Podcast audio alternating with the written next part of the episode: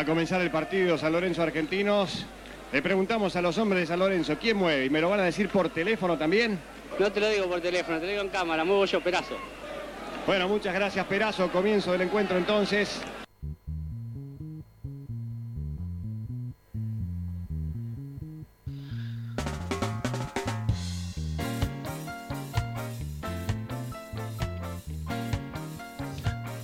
...20.06... escuchamos al gran Mauro, ¿eh? eh ¿Quién mueve Mauro? Muevo yo, Mauro, Walter Perazo, qué grande. Está Walter Perazo para charlar con nosotros. Walter, te saluda Germán Sosa con Gustavo Sima, con Fernanda Bonel, con Marcela Brachetti, aquí en segundo tiempo 947. ¿Cómo andas vos? Hola, ¿qué tal? ¿Qué tal? ¿Cómo te va? Buenas noches, un saludo a toda la mesa. Bueno, ¿todo bien? ¿Todo en orden? Todo bien, todo tranquilo. Sí, sí a pesar de lo que estamos viviendo, eh, bueno, eh, tranquilo y esperando a ver cómo van aconteciendo las noticias. Desde ya que sí. Bueno, estamos todos esperando que de una buena vez por todas algún día podamos estar otra vez en una condición de normalidad, ¿no? Uy, sí, sí, la verdad que, que todo este tipo de cosas ya como que cansa, pero al extremo, ¿no? Lamentablemente es algo que uno se tiene que adaptar porque no, no hay otro camino y, y mientras esto siga estando en amenaza constante, tenemos que acostumbrarnos a vivir de esta manera. Otra no queda. Tal cual. Eh, Walter, ¿cómo estás viendo el fútbol argentino, este campeonato que está transcurriendo? Digo, eh, lo hemos hablado con muchos protagonistas del fútbol, jugadores, técnicos, exfutbolistas, eh, bueno, lo que fuere. Echó a rodar el campeonato Después de tanta inactividad volvió la Copa Maradona, terminó la Copa Maradona, ahora arrancó este campeonato. Estamos en un momento en el cual estamos preguntándonos para dónde va a ir el fútbol argentino, pero en un contexto en el cual no se le puede pedir tampoco que tome un rumbo claro, concreto y contundente. Ahora, eh, en medio de contratos que se terminaban y no se renovaron, en medio de muchos juveniles en algunos equipos, en medio de, de ausencias por COVID-19 positivo. Bueno, en, medio de todo esto nosotros decíamos, bueno, ¿qué campeonato vamos a tener? no Porque eh, es bravo tener un, buen campeonato en esta circunstancia y en esta coyuntura. Eh, habiendo avanzado, ¿qué campeonato tenemos? ¿Qué es lo que estás viendo? Bueno, un poco eh, estando en el contexto que vos acabas de explicar, donde obviamente no estamos en el escenario ideal como para eh, tener el mejor torneo que uno pretende. Eh, la, respuesta mía te la voy a dividir en dos partes. En primer lugar, no me gusta la cantidad de equipos que hay en el Nacional B y en primera, me parece que es excesivo eh, 35 creo que hay en Nacional B y 26 en primera, ¿no? Si no me equivoco, me parece que, que, es excesivo. Eh, y otra cosa que no me gusta es que no haya descenso, me parece que eh, lo lindo del fútbol es la adrenalina que te genera la competencia, de jugar por algo. Y el no haber descenso va, va a generar que en mitad de campeonato haya equipos que no juegan por nada. Ahora, viendo el, lo futbolístico eh, y con toda esta desprolijidad, eh, el hecho de hacer dos zonas y el tipo del torneo, la verdad me está gustando, está entretenido. Eh, se están viendo partidos bastante competitivos. Obviamente son las primeras fechas, entonces los equipos como que de a poco van, van creciendo. Eh, la verdad que está, está bueno el torneo. Me parece que si hubiese el, tema del descenso, lo, lo, hubiese potenciado más todavía, pero en este momento que estamos viendo que se está manejando con muchas improvisaciones por todo esto que está pasando, se ha, se ha terminado de formar un, un, un lindo torneo. Y la lástima es, bueno, cuando a veces pasa esto de que hay 7, 8, 10 jugadores eh, con contagio como que eh, es parte del juego, eh, como, como que dentro de, las reglas del juego, de entrenar, está bien físicamente, la táctica, está también tratar de eludir el, virus este y que no, no, nos contagiemos, así que es parte también, una parte fea de, de esta competencia. Sí, y otra, otra cuestión que, bueno, no sé si llama la atención o no llama la atención nada, es que la histeria no ha disminuido un ápice, ¿no? Uno ha visto que aún con estadios vacíos, sin público que esté ahí, qué sé yo, puteando, hostigando, obligando, eh, presionando a los dirigentes porque hay un equipo que no, que no da pie con bola o que no tiene resultados, aún así, en estadios sin público, donde los partidos tienen prácticamente la, imagen de un entrenamiento, eh, han seguido saliendo técnicos, que es una locura, ¿no? Este, del cargo. Eso es algo que pareciera ser no se frena, pero con nada en nuestro fútbol.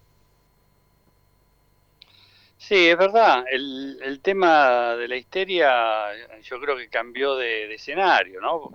Se trasladó post partido o, durante el partido en las redes, que, a mi entender es más perjudicial todavía, ¿no? Porque por redes eh, es un eh, es un escenario bastante turbio, ¿no? Porque uno no sabe quién escribe, generalmente utilizan apodos y así todo eh, genera tendencia y, suele desestabilizar. Eh, después los allegados, también el comportamiento de los allegados, todo el partido gritándole al referee, la verdad que también es, es un papelón, ¿no? Uno está mirando el partido y es todo el tiempo pidiendo cosas al referee, que eso también habría que, que, ordenarlo un poquito. y la histeria, lamentablemente, si los dirigentes no se ponen fuertes y, y sostienen los procesos y respaldan a los técnicos, eh, hoy la gente se acostumbró que perder dos partidos y ya quieren echar al técnico y la realidad es que la gente actúa mucho por impulso y por pasión y los dirigentes tienen que actuar eh, razonando y de la manera mm, de razonar eh, ser coherente con los actos que haces y si uno tiene un técnico le tiene que dar un tiempo como para poder desarrollar un trabajo. Eh, entonces hay que saber diferenciar al hincha con el que toma las decisiones. Eh, el hincha siempre fue así, ¿no? En los momentos que el, equipo no gana, quieren echar a todos, el que no juega es el mejor, y cuando gana son todos dioses. Pero para eso están los dirigentes que tienen, eh, que son profesionales de, del fútbol y tienen que tomar la manera de una manera más profesional está claro. Hay un panquequismo impresionante en, los hinchas generalmente. Por eso digo, eh, ni siquiera así hemos tenido la chance de bajar este nivel de histeria. Te va a saludar Gustavo Sima, que también se está sumando para relatar el partido de Racing por la Copa Argentina ante San Martín de San Juan, pero también estamos ahora en esta gran antesala en el segundo tiempo, Gustavo. Un gusto, Walter, como siempre. La pregunta eh, tiene que ver un poco con, con San Lorenzo y en realidad con la función de los entrenadores y cómo convivir con aquellos jugadores que quizás eh, no tienen un buen comportamiento dentro del plantel. Así lo, lo, hicieron saber en su momento de los Romero y en definitiva son dos grandes jugadores. ¿Cómo tiene que trabajar un, un entrenador para hacerse respetar primero y para que respeten justamente esas decisiones todos los futbolistas? Bueno, sin lugar a duda, el rol del entrenador eh, no es solo eh, dentro del rectángulo, ¿no? En lo táctico y lo estratégico, sino también en la disciplina. Y a veces tiene que, con autoridad, e imponer reglas para todos iguales y esas reglas a veces te lleva a tomar decisiones que no son del agrado, pero a veces son, son correctivos eh, importantes y necesarios para que el grupo te respete.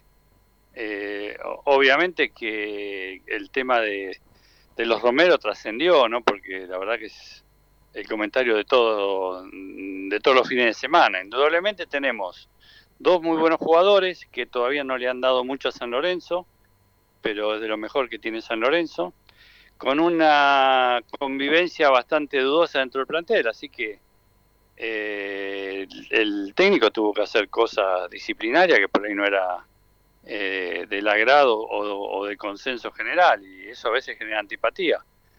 Pero de mi punto de vista creo que de cada batalla eh, que tuvo en el sentido de Above ha salido fortalecido y hoy tenemos a, unos Romero que están rindiendo bien futbolísticamente y con una mejor disciplina, ¿no? Aunque a veces hacen algunas declaraciones un poco infantiles, pero creo que, que un poquito han entrado en, razón y, en la parte disciplinaria y de convivencia me parece que están mejorando. Los futbolísticos obviamente son muy buenos y diría que de lo mejor que tiene San Lorenzo.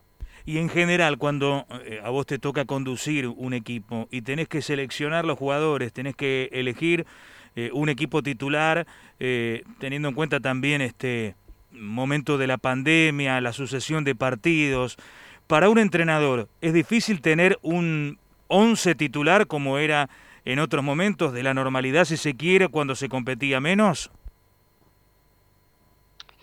Y mira, cuando tenés una competencia como en el caso de San Lorenzo, eh, que tenés muchos viajes de por medio y la pandemia, eh, estás obligado a rotar. Eh, los viajes son, son muy cansadores por las esperas en los aeropuertos, los traslados, los cambios de clima, pero en cierta forma te, te permite mantener a todos eh, involucrado, ¿no? porque tenés posibilidad de que jueguen más jugadores. Eh, creo que, en una situación así como la de San Lorenzo tenés que tener mínimo, en vez de 11 titulares, tenés que tener 15 y 6 titulares y después los otros rotarlos. Eh, pero indudablemente eh, la rotación es parte del proceso y bueno, ahí también está la estrategia que debe utilizar un técnico para, para saber medir las cargas y poder armar dos equipos competitivos para no, no perder terreno en ninguna de las dos competencias, porque están las dos competencias eh, recién iniciadas y San Lorenzo no se puede dar el lujo de quedar en, mitad de camino hasta altura del año.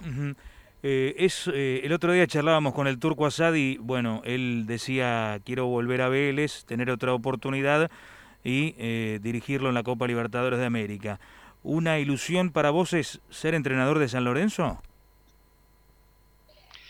Y mira, yo como jugador hincha de San Lorenzo eh, siempre eh, fue una materia pendiente. La verdad que a mí me ha tocado dirigir, yo hace muchos años que, vengo dirigiendo, en, líneas generales he tenido eh, buenos trabajos en, todos estos años donde de la selección juvenil que me tocó dirigir en el 2011 hasta ahora son 10 años donde prácticamente no paré y siempre uno tiene una mirada para poder dirigir San Lorenzo eh, pero bueno, eh, lamentablemente hasta hoy en día eh, nunca tuve la, chance ni siquiera estar en una terna. Entonces eso un poco me, desmotiva o me quita la, ilusión, ¿no? en ese sentido estoy medio, medio como decepcionado, así que, pero bueno, yo sigo haciendo mi trabajo de la mejor manera posible y espero que en algún momento se acuerden. Está muy bien, está muy bien. Este, ojalá que sí. Em, Hoy es muy complicado mantenerse en el círculo del fútbol argentino, Walter. Y mira, em, hoy, hoy es importante el, cómo trabajás, el día a día, eh, cómo te, te relacionás con, con los jugadores, con los dirigentes, con la prensa con los hinchas, con los partidarios. Eh, hoy hay muchas cosas que se ponen en, la balanza. Y haber tanta, tanta comunicación y tantas noticias eh, y tanta información, a veces eh, el mundo del fútbol confunda lo que tienen que tomar decisión, porque uno ve que hay información de todo tipo, pero dentro del fútbol por ahí no hay tanto conocimiento como se debería. Eh, entonces, más allá de lo que uno puede aportar, es importante también eh, el marketing y la manera que, uno tiene de venderse. Obviamente, la mejor manera es estando con continuidad eh, laboral y teniendo buenos resultados. Eso es indudable que es tu, tu mejor carta de presentación, pero también es importante el marketing que uno puede desarrollar y que el nombre llegue a los lugares que tienen que llegar. Y, haciendo todo eso creo que tenés chance de, trabajar. Obviamente hay muchos técnicos, eh, no es fácil estar con continuidad eh, y hoy en día, a pesar de que, como dije en un principio, hay más equipos, pero también hoy hay muchísimos más técnicos y, y la rotación se ve que todos los días aparecen nombres nuevos. Está claro. Eh, Marcela Braquete, nuestra compañera que hoy está en el estudio, ¿tiene alguna consulta para hacerte, Marce? Sí, primero te saludo, Walter. Y mm, bueno, me sorprendió mm, lo que le contestabas recién a, Gustavo Sima eh, sobre que no has tenido la, posibilidad, o por lo menos no has tenido la chance. ¿Nunca se comunicaron con vos? ¿No tenés hoy una, una relación por ahí cercana a estos dirigentes o, o a la Secretaría Técnica que pensás que por ahí no se te tiene en cuenta? ¿Cómo es hoy la relación tuya con la gente de San Lorenzo? Eh, hola Marcela, buenas noches. Eh, eh, obviamente toda la gente que integra el, mundo de San Lorenzo que toma decisiones, los conozco, me conocen, pero yo me refiero que no tengo trato, o sea, no tengo el teléfono de nadie, de, todos ellos, o sea, no, con, yo con el que tenía un poco más de, cercanía era con Matías Lamens, que bueno, siempre se ha manifestado que yo era uno de sus ídolos y y bueno, cuando me tocó ir a jugar allá me dio una plaqueta, pero la realidad de, lo, de la actualidad de los que hoy manejan el club no, no tengo acercamiento, no tengo ni los teléfonos, pero me parece que eh, yo lo que digo eh, que todos nos gustaría trabajar y dirigir San Lorenzo, pero por ahí uno no está dentro de, del perfil que ellos buscan. Lo que yo digo que en 10 años nunca estuve ni siquiera en una terna de tres opciones y por lo menos que escuchen eh, mi propuesta. Por eso, como que en ese sentido estoy un poco como bajoneado y desilusionado de, de, de, poder dirigir San Lorenzo. Pero bueno, uno, la expectativa la voy a mantener siempre hasta el último día. Seguro. Y la otra tiene que ver con Di Santo. Vos eh, has sido un goleador que la gente de San Lorenzo recuerda muchísimo. Yo creo que te recuerdan todos los clubes porque creo que le has hecho goles a todos. Eh, en un momento fue cuestionado. ¿Cómo lo ves vos hoy a un Di Santo que dentro de todo el técnico lo sostuvo y, le está dando goles a este San Lorenzo? Bueno, a mí me han preguntado, como, como ex jugador de San Lorenzo y, y ser un centro delantero, me han preguntado por Di Santo y yo dije un poco lo que lo, lo que sabía, ¿no? Eh, o sea, lo poco que sabía, eh, porque él hizo toda su carrera en el exterior. Eh, yo lo, lo, tuve en la época que estaba en los juveniles, él estuvo integrando una, una sub-23 con Batista, ahí lo, pude conocer un poco más, que no es el nueve típico goleador por, por estadística, por número, por todos los años que jugó y los goles que ha hecho. Eh, pero que era un, un 9 que tenía jerarquía porque ha jugado en, los mejores, en las mejores ligas del mundo. Y creo que hoy en San Lorenzo está teniendo una cuota goleadora eh, muy buena, extraordinaria. Yo creo que eh, está por sobre el nivel de lo que uno pretendía de, de Di Santo. Así que en ese sentido es una grata sorpresa de que haya encontrado esa vocación goleadora que una veces por los números no la referenciaba, pero hoy en día eh, está siendo muy inteligente para, para jugar, para, para arrastrar marca, para pivotear, pero también se, está haciendo notar en el, en el tanteador, así que hoy me parece que el hincha de San Lorenzo tiene que estar tranquilo con el número 9. Perfecto. Muy bien. Eh, Fernanda Bonel, nuestra compañera, tiene alguna consulta para hacerte. A veces sorprende, Fernanda. A ver, Fer. Hola, Walter, ¿cómo estás? Hola, Fernanda, ¿cómo te va?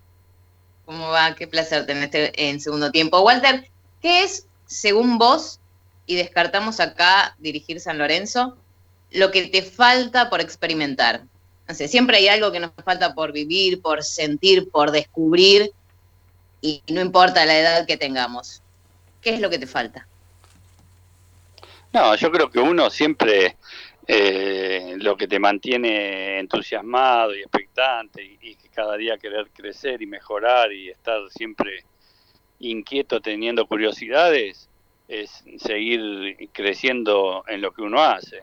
Eh, sacando San Lorenzo, que obviamente es algo que, ya se sabe, eh, me, gustaría dirigir en algún momento afuera, eh, poder jugar alguna Copa Internacional. Me parece que esas son dos eh, cosas que dentro de mi carrera que todavía me lo eh, me lo sigo proponiendo. He tenido ofertas para ir a Colombia como tres veces, pero siempre estaba con contrato vigente y, la verdad que yo soy de respetar los contratos más allá de que las posibilidades deportivas y económicas eran buenísimas, eh, pero eh, es una un desafío que me gustaría en mi carrera poder tenerlo, ¿no? Jugar afuera y jugar alguna Copa Internacional.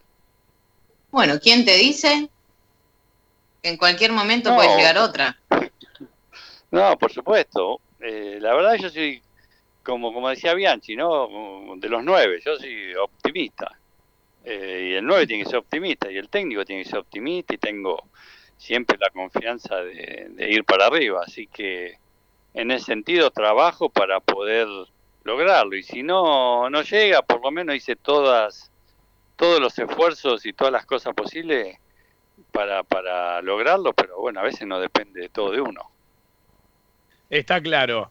Bueno eh, Walter un placer charlar contigo un poco de fútbol en este en este día en este segundo tiempo 947 eh, para cerrar a ver se fue lamentablemente falleció Mauro Viale vos eras uno de los número puesto con el quién mueve.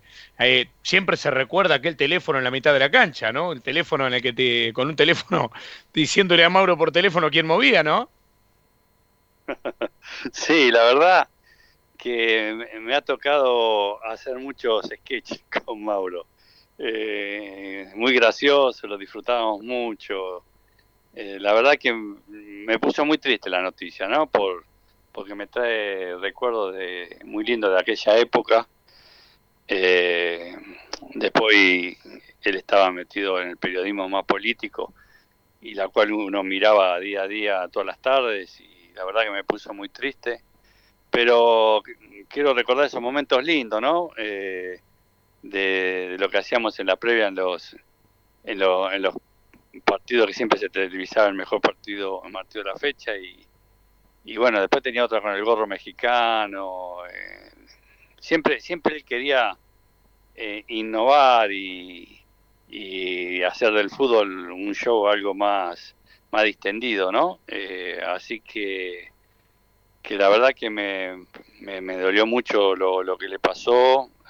por eso, bueno, aprovecho para darle mi, mi pésame a la familia, a Jonathan, a Ivana, a Leonor, a toda la familia eh, más como se dio todo, ¿no? Porque el viernes estaba en el programa y el domingo nos enteramos lo que le había pasado, pero pero bueno, dejó un sello que nunca se va a olvidar y creo que fue un referente en el deporte y a nosotros como protagonistas siempre nos hizo sentir importante, nos hizo sentir bien y el toque ese de diversión, ¿no? Porque vos fíjate que era un clásico y yo lo estuve mirando ahora porque lo pasaba mucho ese video y, y nos estábamos riendo distendido en mitad de cancha y hoy ve los partidos y no hay tanta alegría, ¿no? Como que no se ríen los jugadores. Es verdad, es verdad.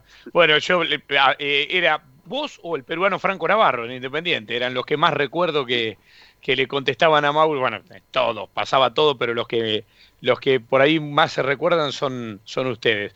Gracias Walter por este rato, ¿eh?